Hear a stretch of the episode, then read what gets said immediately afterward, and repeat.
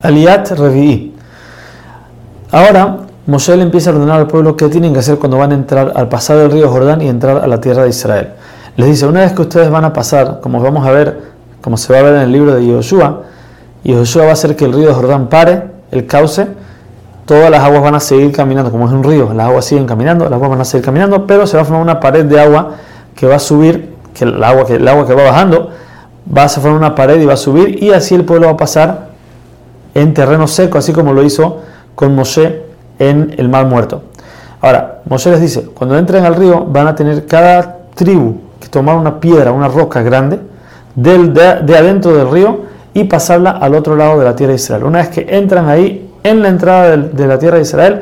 van a juntar las piedras, van a repellarlas con cemento, van a hacer un monumento y en ese monumento se va a escribir la Torah en 70 idiomas. ¿Para qué? Para que cualquier persona que no sea judía entre a la tierra de Israel, lea las leyes. Tú quieres venir a esta tierra, no hay problema, estas son las leyes que tienes que cumplir. Después de eso, Moshe les dice, tienen que agarrar del lugar donde van a dejar el monumento este dentro de Israel, de ahí van a agarrar otras 12 piedras, cada tribu, una por tribu, y van a traerla al monte de Ebal, que como vamos a ver en la, en la, siguiente, vamos a ver qué se va a hacer con esas piedras.